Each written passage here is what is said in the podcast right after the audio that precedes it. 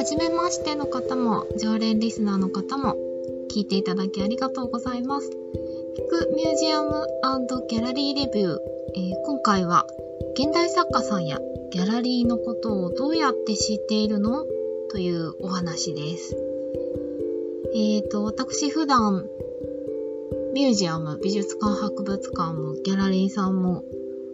本当に幅広くいろいろ展示を見に足を運んでいるんですけども、まあその中でも、あの、ギャラリーにもっと皆さん足を運んでほしいなと思ったり、えー、特に現代、今まさに、えーと、美術作品の制作であったり、えー、販売などをされているアーティストの方々といろいろお話ししたりとか、まあそういった方々を応援したりする意味で作品を購入したりとか。っていう方、そんな風にしてあの、アートに親しんでもらう方がもっと増えたらいいなと思っていて、で、まあ、うーん、とはいえ、なかなかそういう方が身近にいないとか、そこまでアートが好きな方が身近にいないと、まあ、難しいよなと思う反面もあり、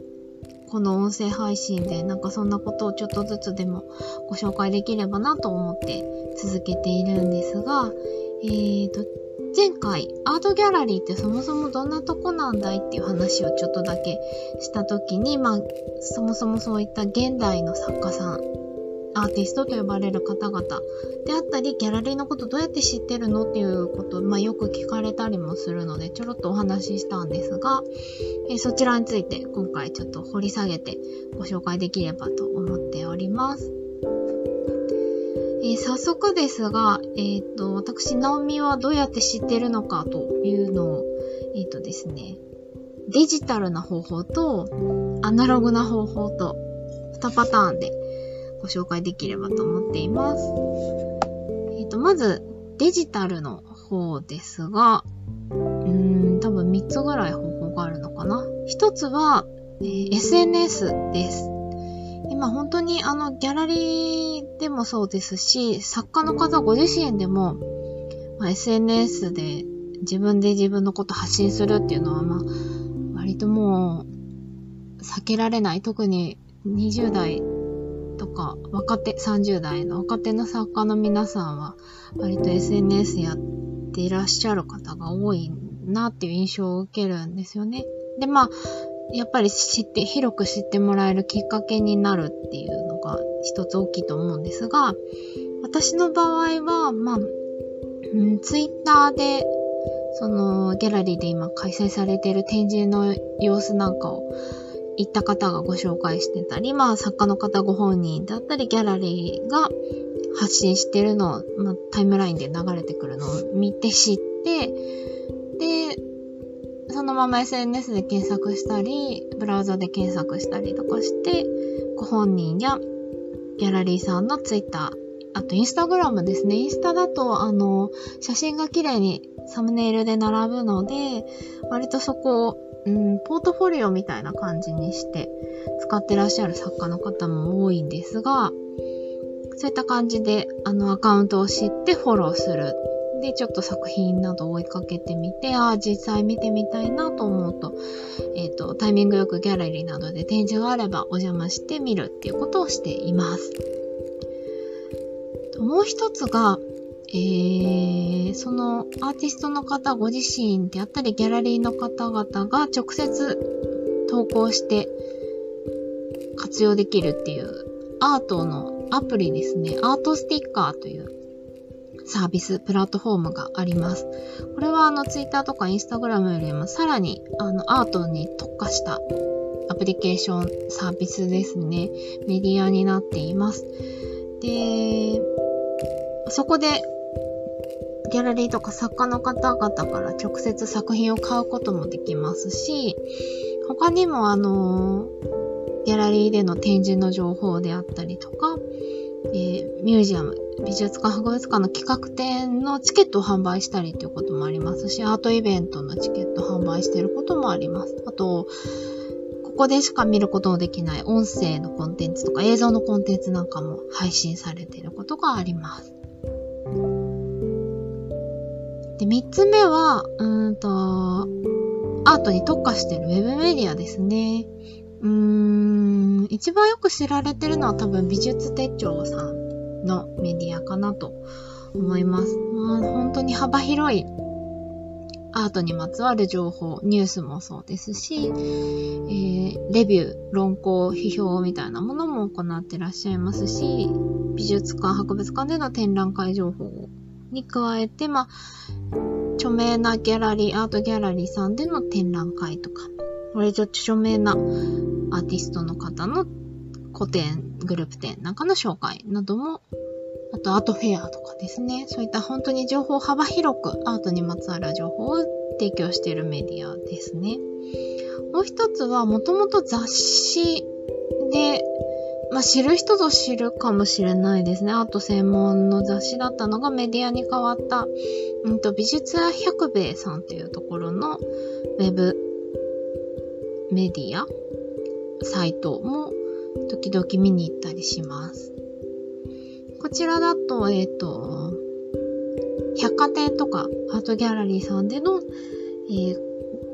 現代作家の方々の展示の情報、販売の情報などがよく掲載されていますし、編集部の方がコラムを書いてらしたりとかもします。以上、デジタルでの情報収集についてまずはご紹介しました。で、もう一方、アナログな方法なんですが、えーとですね、二つ、大きく分けて二つあります。一個は、うんと、ギャラリーに自分で展示を見に行った時に、そのギャラリーさんにバーって置いてあるフライヤーとか、あと、現代作家さんだと、はがき、ポストカードでフライヤーの代わりにしているという方が非常に多いので、そういったポストカードを見ていただいて帰ってきます。あの、美術館博物館で展覧会のフライヤーをもらって帰るのと同じ感覚ですね。で、はがき見て本当に作品とか雰囲気をデザインから感じ取って、あ、見てみたいなとか、ちょっと気になるなっていう方を、例えばそのまま、えっ、ー、と、SNS とかネットで検索するみたいなこともしてます。もう一つが、えっ、ー、と、雑誌です。美術の専門誌っていうのが存在してます。なかなかあの、本屋さんでも、街の本屋さんだとなかなか置いてなかったりとか、都内の大型書店だと若干置いてあったりもするんですが、まあ、なかなかないので、うーんと、私だと図書館に行った時とかに雑誌コーナーで手に取るってことが今は多いかな。あの、依頼すればあの、街の本屋さんでもお取り寄せできるので、全然買えるんですけど、なかなか、うん、普段生活しててパッと立ち読み気軽にできるかっていうと難しいんですが、まあ、あの、紙の本になってるので情報は確かですし、振り返って読むこともできるので、すごく重宝はするのですが、えっ、ー、と、何冊か何しかあるんですけど、うーん、作品を買うとか、ギャラリーで展示見るっていうのを、主にお好きな方向けだと、えー、ほんと老舗ですね。アートコレクターズという雑誌であったりとか、えっ、ー、と、月刊美術という雑誌だったりとか、それぞれほんと月刊誌で出てますね。うんと、あとは、実際に絵を描いたりとか作品制作する方向けの情報も割と載っているのが美術の窓という雑誌です。実はアートコレクターズと美術の窓は同じ、えーと、出版社で出してます。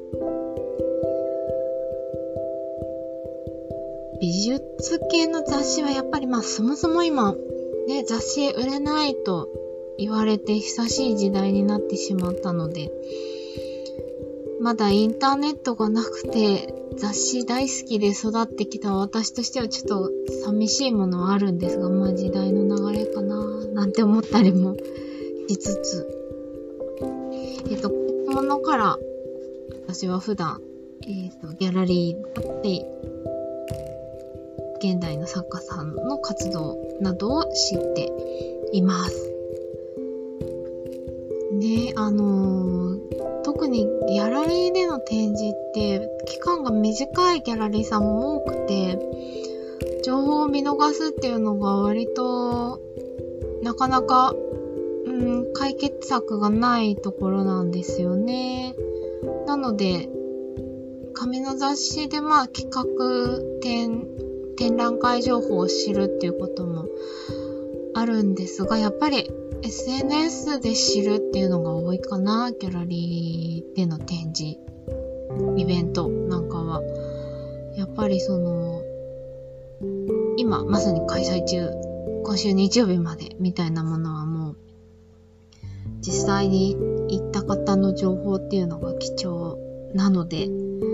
私自身もなるべく足を運んだでいいなと思ったものは、ツイッターでご紹介したりとか、インスタグラムも最近更新できてないんですけど、インスタグラムでご紹介したりっていうのはなるべくしてますね。ツイッターの方が多いかなそのまま、あの、投稿にリンクペタって貼れるので、写真とリンク一緒にして、会期いつまで、場所どこです。で、公式のウェブページとか、まあ、SNS があればそのアカウントのリンクも一緒に貼って、なるべく広まるようにと思っていつも投稿をしています。えー、ということで、ね、もっとあの、ギャラリーもそうですし、作家の皆さんにも親しんでもらえたらいいなぁなんて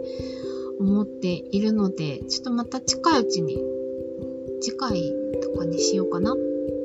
あの、美術作家さん、そのアーティストと呼ばれる方々って、どんな人なんだろうっていうのをご紹介できればなと思っています。あのー、ありがたいことに、ライターインタビュアーとして、えっ、ー、と、作家の方にお話伺わせていただくこともある、割と増えてきているので、まあ、お仕事させていただいているので、ぜひぜひそういった方々にお話を聞いてきて、日々思うことなんかを、この音声配信でもご紹介できればなと思っております。ということで、えっ、ー、と、この聞くミュージアムレビュー、ギャラリーレビューは、そんなライターですとか、インタビュアーだったり、あと展覧会などの取材などなどが、の、フリーでお仕事としてさせてもらっていて、まあ、もともとすごく好きで、そんなお仕事をするようになった、えー、私、ナオミが書いてお届けするのに間に合ってない 情報を、えー、こうやってお話しして、取って出しでご紹介している音声コンテンツ、音声配信です。えー、気軽に聞き流していただいて、あの、日常的にトとか文化芸術の世界に、あのー、気楽に楽しんでもらう、親しんでもらうきっかけになったらいいなと思って続けております。えっ、ー、と、割と長い文章などは、あのー、ノートというブログサービスで継続的にずっと書いておりまして、直近だと、えっ、とですね、アートオークション。これまたなかなかあの、ハードル高いよって思う方が多いと思うんですけども、アトークションの下見会っていうものをやってるんですよね。そういった、あの、下見会に行ってみた話とか、いろいろ、あの、書いてご紹介しておりますので、そちらもぜひ合わせてお読みいただけると嬉しいです。では、また次の配信でお耳にかかれるのを楽しみにしています。聞いていただきありがとうございました。